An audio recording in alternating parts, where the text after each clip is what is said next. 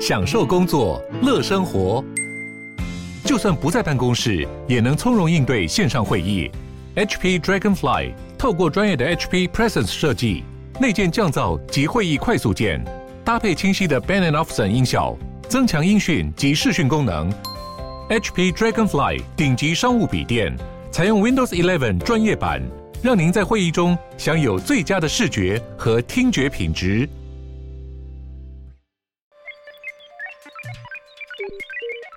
你在哪里？你在世界的哪里？台湾又在世界的哪里？男生看世界，带你掌握脉动，看清局势，找到相对位置，定位自己的坐标。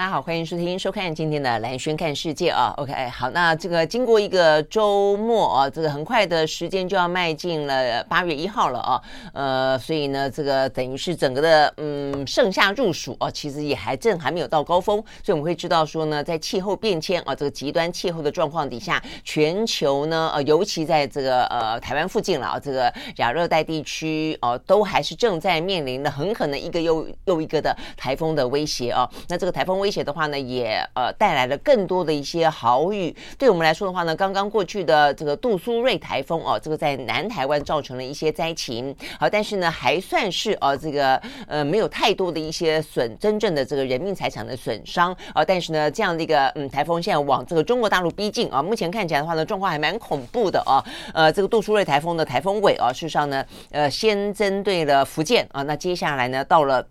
呃，这个河北，那河北之后的话呢，目前呢往这个北京的方向前进。呃，在福建呃这个地方的话呢，说已经造成了，就它下雨的状况呢，打破了历史记录，造成了福建全省一百四十五万多人受灾，整个呢农作物呢受灾的面积呢也高达了一点零八万公顷啊，直接的呢这个经济损失高达了人民币啊，大概有三十多亿啊，三十多亿。那所以这是福建的部分啊，所以。呢，已经造成了相当大的呃瞬间呢，在过去这几天里面啊，这个呃福建的话呢，呃等于是雨雨的实在是下的太大了啊，所以呢，等于整个的。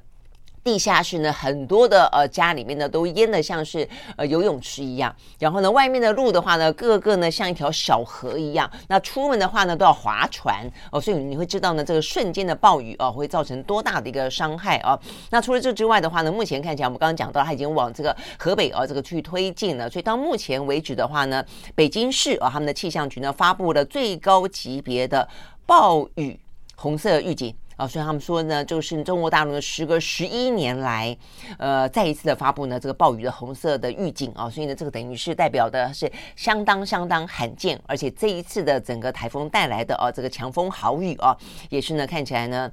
可能会造成蛮大的呃灾损的，所以呢，现在北京已经呼吁他们的民众啊，没有事呢就不要外出。那包括了不只是北京啊，还包括华北的六个省市啊，都会面临呢暴雨的最大威胁。OK，好，所以我想这个部分的话呢，是整个的啊这个极端气候造成相当的影响。那么也看到呢，呃，就在呃北京，在中国大陆啊这样的一个杜莎呃杜苏芮台风一路的啊，这个从。东南啊，往北边啊，这个东北挺进的同时，南韩呢却碰到了一个非常非常热的热浪啊，所以呢，光光在过去这个周末，说南韩的话呢，连续两天的高温飙破了三十五度，也不过是三十五度呢，已经造成了热死了十二个人哦，所以死于中暑啊。那 OK，所以呢说。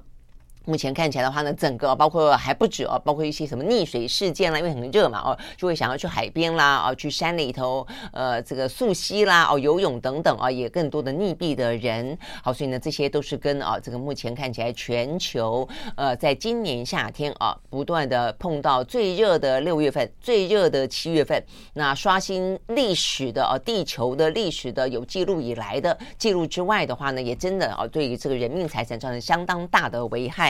OK，好，所以这个部分的话呢是持续哦，应该要得到关注的。那再来的话呢，就是有关于几个啊这个地缘政治当中比较突发性的啊这样的一个爆发的事件，因为整个的呃、啊、这个国际舞台上面的主旋律，坦白说就还是啊这个中美之间跟俄乌之间，尤其对台湾来说比较直接相关的啊。但有几个啊是在地缘政治当中呃比较意意外的，或者说呢它的强度也颇强啊。那呃可能代表的是接下来啊还是有一些纷争会出现的。我们要关心一下。首先的话呢是巴基斯坦，巴基斯坦的话呢，在昨天哦，突然之间呢爆发了一个呢。呃，意外的在他们的巴基斯坦的西北部啊，一个政治的集会突然之间呢遭到呢炸弹的呃这个攻击哦，所以呢这个攻击到目前为止的话呢，已经造成四十几个人死亡，上百个人受伤啊，所以光光一个集会有就那么多的人哦受伤。那当中的话呢，当然哦，他这个呃政治集会是一个算是对呃巴基斯坦来说是一个蛮激进的呃伊斯伊斯兰政党啊，那所以呢死伤的人当中也有一个呢属于他们的算是一个精神领袖之一哦，那这个。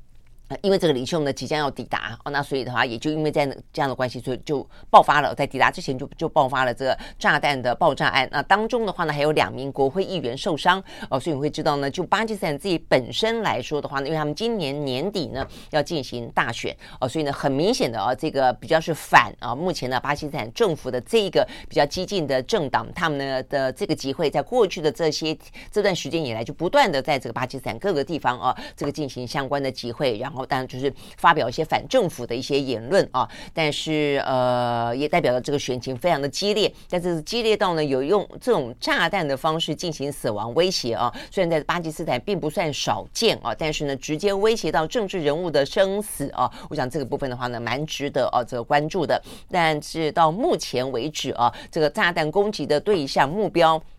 就是我们刚刚讲到的比较激进的这个伊斯兰的政党啊，叫做呢神呃伊斯兰神学者协会当当中一个叫做法查瑞曼集团的，那所以它是很明显的是一个攻击目标。但至于是谁发动攻击哦，到目前为止的话呢，并没有人出来啊，这个声称他们呃犯下这样的一个罪行了哦。那所以呢，这个部分的话呢，呃是目前看起来呢，显然的巴基斯坦啊，距离选举对台湾来说也正要选举啊，那巴基斯坦是年底就要。选举哦，他们家那个选举越来越近，相关的这个激烈的选情啊，目前呢是因此而这样子，因为这样的一个炸弹案啊，这个呃四十几个人死亡，上百人受伤啊，因此而受到了关注。好，所以呢，就是巴基斯坦发生在巴基斯坦的这件事情。那另外的话呢，是已经连续几天了啊，这个尼日哦，这个在非洲的尼日这个国家呢爆发了政变。那政变的话呢，到目前为止的话哦，因为呢呃等于是。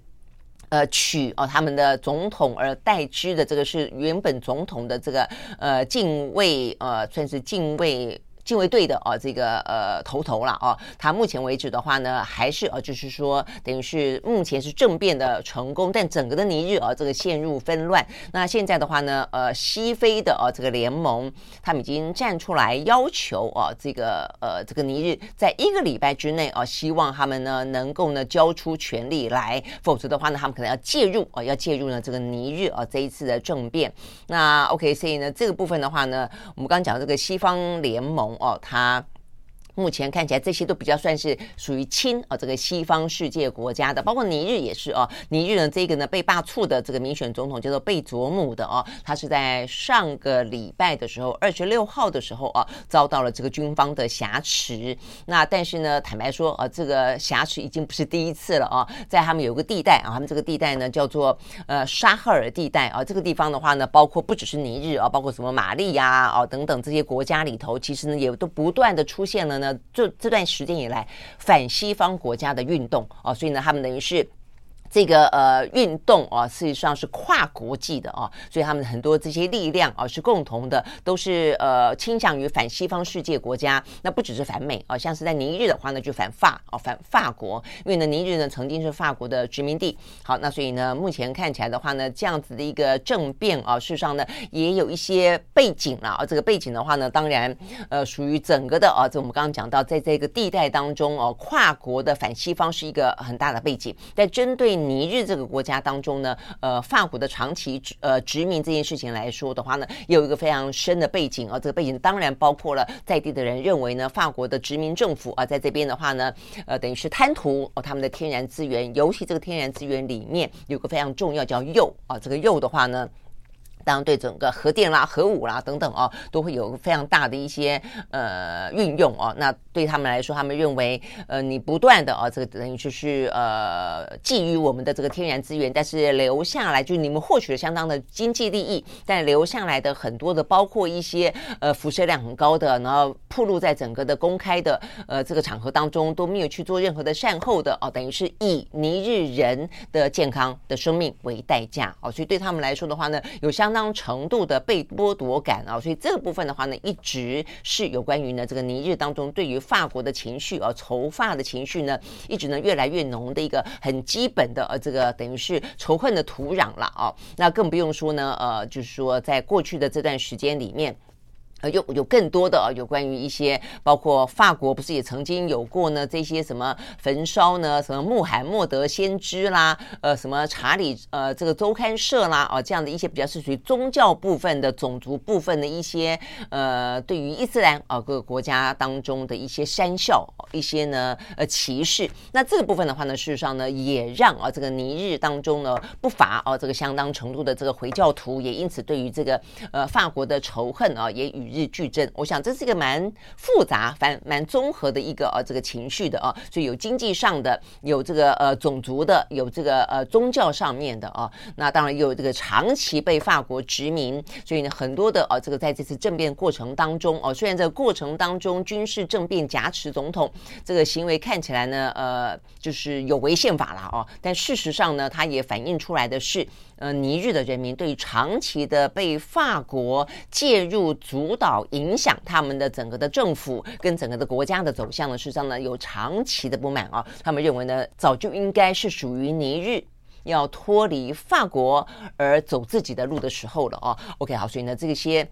部分反映出来的是有关于反法的哦，这些呃运动哦，其实上过去这些年就不断的不断的，事实上都在尼日发生啊。但是呢，真正到了说由他们的呃军方啊，这个禁卫队的头头出来啊，这个领导这一次的军事政变，挟持了总统的话呢，而且算是成功的啊。目前看是成功的，呃，挟持了这个政府啊，至少把这个总统暂时拉下台了。好，所以呢是这这一次啊这样的一个政变呢受到关注的原因。但是很显然的，可能问。也不只是啊，这个尼日本身反法哦，或者说呢，尼日跟法国这样的一个殖民母国以及殖民国家之间的一个恩怨情仇而已哦，因为它更呃反映在一个地缘政治上面的反西方，那所以呢，目前看起来的话呢，西方世界国家呢是不可能等闲视之的啦。所以我们刚刚也一开始也讲了，有关于非洲的啊这个。西非经济联盟，他们比较倾向于西方的这些联盟，他们也站出来了啊，这个要想办法呢，呃。就是以所谓的违宪为由哦，这个要求呢，呃，军方啊，这个将领呢交还政权，让整个尼日呢回到一个。嗯，这个和平稳定的状况了啊，但是呢，意思也就是呢，让这个呃以西方势力为主的亲西方的这位总统呢回到他的位置上啊，所以呢，这样子的看起来啊，它是一个蛮复杂的一个斗争啊，这个斗争不只是我刚刚讲到法国跟尼日之间的，还包括整个的呃西方啊跟反西方的，我想这个部分的话呢，其实。放到整个的目前地缘政治的大架构里面看，你会知道啊，这个背后一定有非常多的一些强权的力量在里头。好，那所以呢，这就是目前尼日呃的政变呢所面临到的状况。那对于西方世界国家来说的话呢，尼日是在整个的西非里面蛮重要的一个盟国哦，所以呢，当然很会很希望啊，这个尽快的施压，让他回到一个呢呃政变前的状态啊。但是呢，对于呃尼日啊自己本身来说啊，那如果说真的是要回到那个之前，显然的啊，这位总统他必须要做的一些改革，以及跟法国之间的关系，以及如何处理啊他的人民当中反法的情绪，会是一个呢呃，这个如果啊这个政变过去了的话，他必须要面临的非常的重要的一个课题了。OK，好，所以呢，这是有关于呢尼日政变啊，在二十六号的时候发生，到目前为止啊，呃，这个西非的啊，我们刚刚讲到，他这个经济联盟呢已经下了一个通牒啊，说如一个礼拜之内啊，这个政变不平息的话呢，不交还政权的话呢，将会有更进一步的介入。好，那这个介入都会把就会把整个事端更扩大了啦。哦，OK，好，所以呢，这个部分是有关于。呃，来自于非洲啊，这个尼日的政变。OK，那再来的话呢，就要看看的是啊，这个在过去这个周末当中，一个是中美之间，一个是呢这个俄乌之间的啊。那俄乌之间的话呢，因为也是有一些啊这个冲突，我们来先看一下。呃，因为呢，在前几天啊，这个普京呢才有点在讪笑啊，这个乌克兰说啊，你那个反攻力道哦，这看起来太太薄弱了哦，根本没什么感觉。话才这么一说啊，这个在昨天前天啊，这个乌克兰就展开了蛮。呃，猛烈的夜袭啊，等、等于是去晚上哦、的时候呢，这趁夜攻击呃俄罗斯哦、呃、这样的一个俄罗斯的呃莫斯科哦、呃、这样的一个状况。好，所以呢，这是发生在昨天前天吧？哦，我们看到呢这个乌克兰的无人机呢，显然的哦还蛮呃这个蛮。蛮猛烈的，而且呢，算是成功的啊！这个攻击了莫斯科的几个呃，这个包括一些嗯建筑物啦，哦，它这个建筑物应该是属于呃办公大楼哦，所以呢，造成了两栋的办公大楼受损。那另外的话呢，一个国际机场呢，因此而短短暂的关闭。那但是呢，莫斯科方面也声称哦，他们呢击落了三架啊，这个乌克兰的无人机。那 OK。呃，然后另外另外说，已经成功的阻止了乌克兰啊，要有二十五架的哦、这个无人机要攻击克里米亚的另外一个行动啊。那所以代表的就是说，呃，这个乌克兰它的一些夜间的袭击哦、啊，以这个呃无人机袭击莫斯科的行动，或者是呢克里米亚半岛的行动啊，事实上呢，最近这几天还蛮呃蛮密集的哦、还蛮积极的。OK，好，但是的话呢，呃，这个俄罗斯方面当然有宣称了哦、他们呢呃击落了若干呃，但是呃，这次俄罗斯。的说法，对泽伦斯基来说的话呢，他则是非常的骄傲哦。他就说呢，我们渐渐的，呃，这个战争呢，已经开始回到了，等于就往前推进了，回到了俄罗斯的国土上。好，所以他觉得回到了一个非常具有象征意义的。俄罗斯的中枢跟军事基地上，他说呢，这是一个难以避免，而且呢非常公平的一个进程啊，所以意思就是说呢，呃，这个战争过去都是在乌克兰的土地上面打一场俄乌战争啊，那都以乌克兰为战场，所以东部这个部分的话呢，等于就是呃俄罗斯的占领地嘛，哦，那但是依照呢目前泽伦斯基的说法，就是说他不只是在乌东作战，他已经推回到了这个俄罗斯的国土上面啊，所以他才会呃显得啊这个呃很有。自信啊，有点神采飞扬，而且强调这是一个公平的状况啊，据说等于是他们进攻了，反攻到了啊这个俄罗斯的国土，所以呢，目前看起来的话呢，这俄罗斯普京是有点吃瘪的啊。好，所以呢，这是目前这一波啦，至少这一两天我们看得到的一个呃最新的俄乌战争的一个境况。那事实上，对乌克兰来说，因为获取了在过去这段时间呃一两个月间吧，非常非常积极而呃呃这个。呃，绵密的哦，这个得到了来自于西方国家、北约国家跟美国的这个军援，为的就是此时此刻了哦。那这个同一时间看起来，如果说他可以很顺利的反攻，而且如他所预期，当然他接下来下一步就是拥有更多的筹码来进行，其实是全球哦各方都愿意见到的所谓的和平谈判啊。所以呢，这个最新的消息也同时显示，哦，这个乌克兰的高阶官员说，他们从这个礼拜开始将要跟美国来进行磋商，来讨论。呢，这个华府啊，呃，在如果说当俄乌战争落幕之后啊，因为当初在北约峰会的时候，美国曾经说过啊，呃，不可能在这个战争期间让乌克兰加入北约哦，所以呢。呃，意思就是说呢，必须要等到俄乌战争落幕，然后呢，大家会欢迎啊，敞开双臂，打开大门啊，欢迎呢基辅呢来申请加入北约。好，所以呢，针对这个事情的话呢，呃，乌克兰说他们从这个礼拜开始呢，就要进行跟美国之间的磋商啊，所以也很显然的，他们就一方面啊开始呢，希望得到呢反攻当中的胜利，同一个时间呢，就在迎接胜利的同时，展开一个有利于他们的和平谈判，然后下一步当然就会希望能够呢加入北约。这个大概是呃乌克兰的如意算盘了哦。那目前的，这个军事的推展看起来，目前也还算是啊，这个这几天里面看起来也还算是符合啊这个乌克兰的期待。好，但反过来说的话呢，比较值得关心的就是俄罗斯了哦。我们就说俄罗斯这一两天显然的蛮吃瘪的。虽然普京呢，他口头上面不承认啊，但是看起来的状况啊，确实，呃，就是乌克兰背后有有一整个西方的联盟在支持他嘛，哦，好，那呃，在昨天的话呢，呃，这个普京显然就透过、哦、这个他的嗯，算是军事政治的非常紧密的盟友哦，放话，那就是呢梅德韦杰夫哦，曾经担任过呢俄罗斯前总统跟前总理的哦，这个梅德韦杰夫，昨天呢，呃，就直接哦自己在这个。社群平台上面自己发言啊、发发文说，他说呢，一旦俄罗斯如果丧失了部分的领土，那么莫斯科将不得不动用核武。哇，这个话是真的讲的还蛮那个哦，因为目前看起来就像是呃泽伦斯基说的哦，他们现在应该已经打到了若干的哦这个俄罗斯的国土上了。那所以呢，不但打到打到国土上啊，这个就梅德韦杰夫的说法来说的话呢，呃，甚至他们并不排除哦说呢，呃，乌克兰的军队会占领，或者说呢会。呃，相当程度的啊，让俄罗斯失去若干的领土。那如果这样子有这样的一个事情发生的一天的话呢，呃，俄罗斯将会用核武来保卫自己的领土哦。好，那所以呢，这个部分的话呢，看起来是有点啊，这个嗯。吓人的了啊！因为坦白讲，呃，在经过二战之后啊，经过那两颗原子弹投在日本的广岛跟长崎之后，呃，全世界没有人再期待啊，这个呃会有哦、这个核武哦、发生的一天。那也就是为什么啊，包括这些流氓国家也动不动啊，就是声称他们呢将要去呃、这个呃启动核武啊。那 OK，所以呢，目前看起来等于是俄罗斯开始在料化了啊。那也反映出来目前的整个的战况，很显然的蛮不利于俄罗斯的，好，那这个另外的话呢，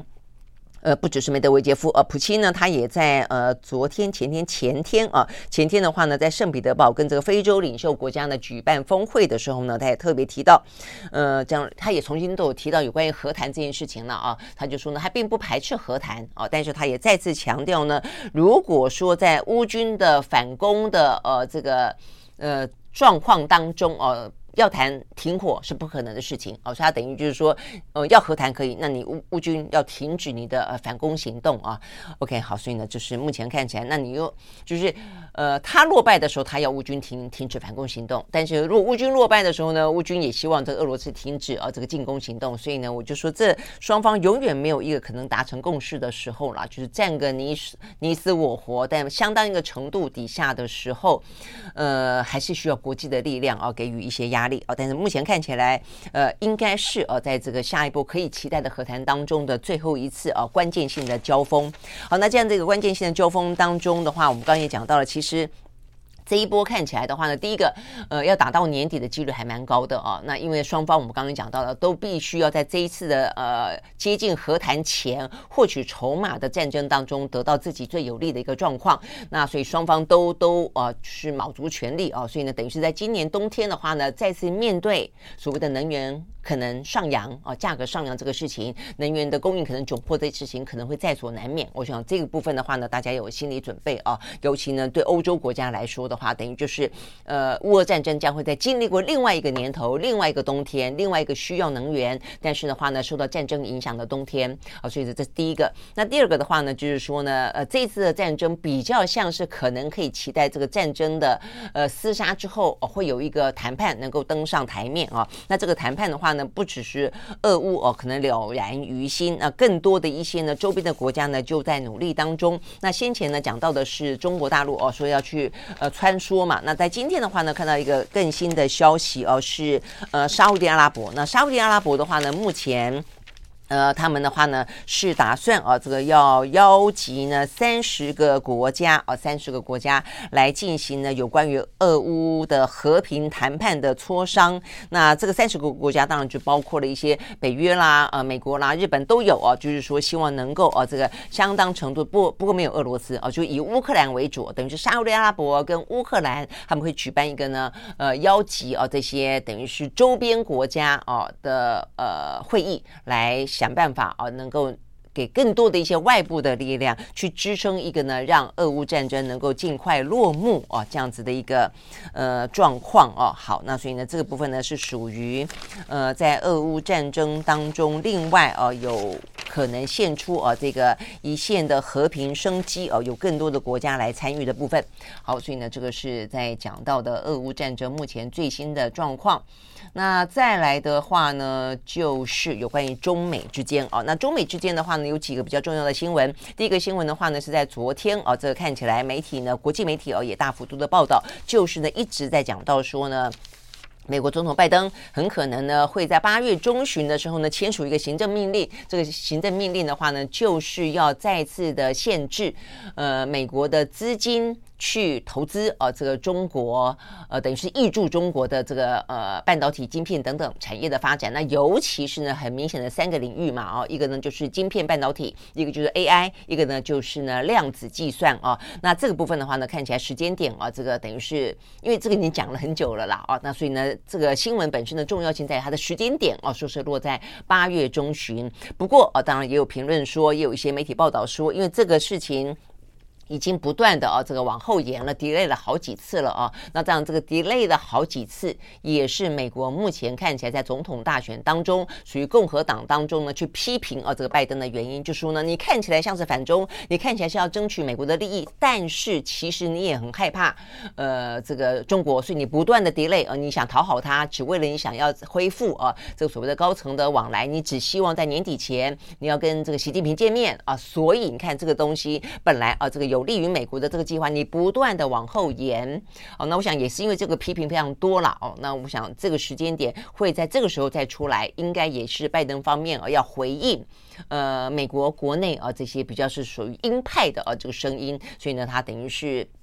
再次承诺啊，说八月中旬将会签署这样的一个行政命令啊，那再次的去呃确定啊，这个限缩几个阻止啊，这个中国大陆的一些关键技术的发展，中间是运用到了美国的资金的啊。OK，好，所以呢，这个部分的话呢是啊，有关于这个周末当中的一个。呃，新闻的进展啊，但是他们说这个限制啊，虽然签了这个行政命令，真正要生效，大概是在明年才会生效啊。那呃，这个过程当中也会让一些利害关系人可以针对呢这个行政命令的版本表达意见。那我想呢，这个意见应该应该就美国企业来说会有很多意见吧啊，因为对于美国企业来讲，呃，过去这段时间表达意见表达的蛮白的啊，因为我想他们应该也已经相当程度感受到了他们的呃利益利益。受损的啦哦，所以包括像是什么 NVIDIA 啦啊，包括很多的像是呃马斯克啦啊，这个库克啦哦，事实上他们都不断的表达了呃美国的这一波哦这样的一个对于中国的围堵跟制裁，相当程度的会伤害美国企企业的利益。那伤害美国企业的利益的进一步，那就是伤害到美国的国家利益哦。那所以反而会跟拜登原本的呃这个相关的一些。政策啊，优惠措施等等啊，美国优先啊，会相矛盾啊，所以这是他们的这个说法跟逻辑。那当然，这个讯息出来之后啊，这个中国方面呢，表达了呃，你一定可以想象到的，他的强烈的抗议啊。所以呢，包括了像是呃，他们的发言人啊，我看这个是啊，美呃中国大陆的驻美代表啊，这个。谢峰啊，他就在呃前几天，他就特别提到说呢，美国若继续实施啊对于中国的最新制裁的话呢，中国绝对不会袖手宽呃旁观，而且会予以反击啊。那上一次讲到予以反击的时候呢，是呃就已经针对了一些。呃，这个嗯，金属元素不是禁止出口吗？那会不会有更新的部分？我觉得，我觉得这部分当然就要看看啊。这个你一动，我可能就一动。意思就是说呢，今天的中国大陆哦，已经不是昔日的吴下阿蒙了，任凭你宰割哦。所以如果你有动作，我也一定呢会回击啊。所以呢，谢峰讲了一句话，他说呢，中国人呃，中国有句话说得好，人不犯我，我不犯人；人若犯我。我必犯人。OK，好，所以呢，这个部分的话，就讲到美中之间啊，在这样的一个呃半导体，就是。一些涉及到国家安全领域的啊部分的话呢，呃，等于是呃，拜登有他的一些压力，跟他的一些选选票当中政治情势的必须哦，他会有这个动作。那这个动作的呃力度的强跟弱、虚跟实，当然就会影响到中国大陆的反攻哦反击的状况。好，那讲到这个部分的话呢，我们会讲到说，实际上美国企业啊，他们当然呃在中间当中，在中美的强权当中夹缝中，他们有他们自己的利益哦，要去。呃，维护哦，也因为他们有他们自己的部署，好，所以呢，这边讲到的这个部署呢，在今天哦，有一个呢，《纽约时报》报道的一个呃消息啊、哦，他特别提到了以马斯克为例、哦，那这个部分是一个非常鲜明的例子，就是马斯克呢，像他目前的话呢，部署布局中国布局的非常的深，他整个电动车哦的这个市场几乎哦大部分都是来自于中国的市场，而且它的最大的超级工厂也在上海啊、哦，所以你会知道说呢，马斯克呃跟中国之间的贸易的利益呢，勾呃接呃纠结的哦，这个非常的紧了啊。那也因此，当他推出星链计划的时候，这边特别提到呢，《纽约时报》特别提到说呢，这个星链计划看起来啊，虽然呢，这个马斯克因为呢，呃，先进入这个市场，而且他真的是非常具有开创性啊，这点你不得不去服气啊。但是呢，目前的话呢，现在所以天空上的低轨低轨卫星一半以上都是呢，呃，Starlink 的。而且呢，也在俄乌战争当中发挥了相当大的一个作用。但是，但是啊，也因为这样的关系，它接下来呃要不断的发射，发射到呢我们的节目啊，这个蓝月蓝月时间里面也有跟孙伟新老师聊到过啊。以后呢，仰望星空的话呢，你已经不只是在看星星了啊，你当当中多少是一个真的是宇宙当中的星星，有多少是低轨卫星，你可能会分不清啊。所以呢，以后要会发射到四万两千多枚，这是。马斯克的计划好，但是因为哦，他如此的庞大的星链计划，然后同时也因为他跟中国之间有这么深的一些呢利益的纠葛，因此包括这你为什么》特别提到，包括台湾在内，包括乌克兰，事实上都有点点过去都认为要用星链，现在都有点害怕收到。是星链本身会是一个政治陷阱，然后就当你如果用了它的话，万一有一天星链受到了背后马斯克跟中国之间的利益之间的一些影响，中国呢要求星链断链，那么对于使用它这个星链计划的国家将会遭逢到相当大的伤害跟打击，包括台湾，包括乌克兰。OK，好，所以呢这个部分的话呢，事实上，呃，对台湾来讲的话呢，确实是一个蛮呃因。蛮为难，但是也确实是一个蛮具有风险，因此必须要去重新部署、去思考的地方了啦啊！因为我们必须说，在过去啊，这个包括我们的什么福卫五号卫星啦、福卫七号卫星啦，我们都是透过马斯克去发呃这个发射升空的。我们都是呢，呃，SpaceX 啊，就是它的呃这个 SpaceX 这个公司的火箭啊，然后呢搭载了我们的卫星啊，那发射到空中去啊。所以呢，事实上，呃，马斯克他的这个太空啊，这事业做得非常大了啊！除了他这个星链之外，他也帮别人的别的国家啊，这个去发射他们的人造卫星，所以包括台湾。好，所以呢，呃，我们跟星链事实上，我们跟马斯克的公司事实上一直是有合作的哦。但是呢，现在看起来的话呢，我们要不要继续跟他进行合作呢？其实我们的呃警觉性已经非常高了哦。所以呢，在这个报道当中。纽约时报也特别提到说，实际上台湾啊已经开始去跟呃我们今年六月份吧啊，我们已经呃有点舍啊这个马斯克的 SpaceX 哦，我们另外跟这个呃英国的。卫星服务供应商叫做 OneWeb 啊，来签约。那我们也不排除在跟其他的这些厂商签约，至少不是跟马斯克啊，因为呢，至少他们其他的公司可能没有呃马斯克跟中国之间的呃贸易跟利益关系这么的深。OK，好，所以呢，这个部分呢讲到了就是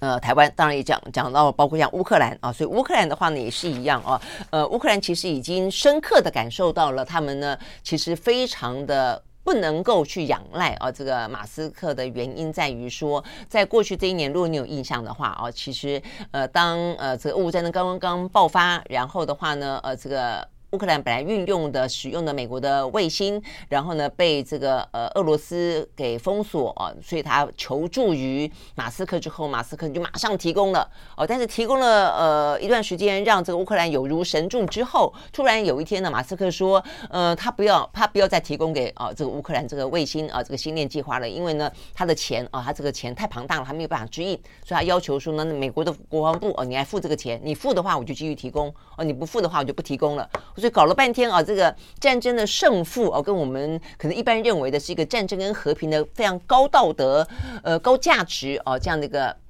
议题，在马斯克的口中成为一个收不收到得到钱呃非常低层次的啊这个生意啊，所以那个时候其实基本上就已经受到了相当大的。关注跟议论了啦，这个马斯克的这个态度，所以后来他很快的也说啊，那我恢复啊，这个提供，呃，所以不再去谈钱的事情啊。但是这个事情并没有完，后来的话呢，还有一次啊，这个乌克兰似乎在拟定一个呢，要去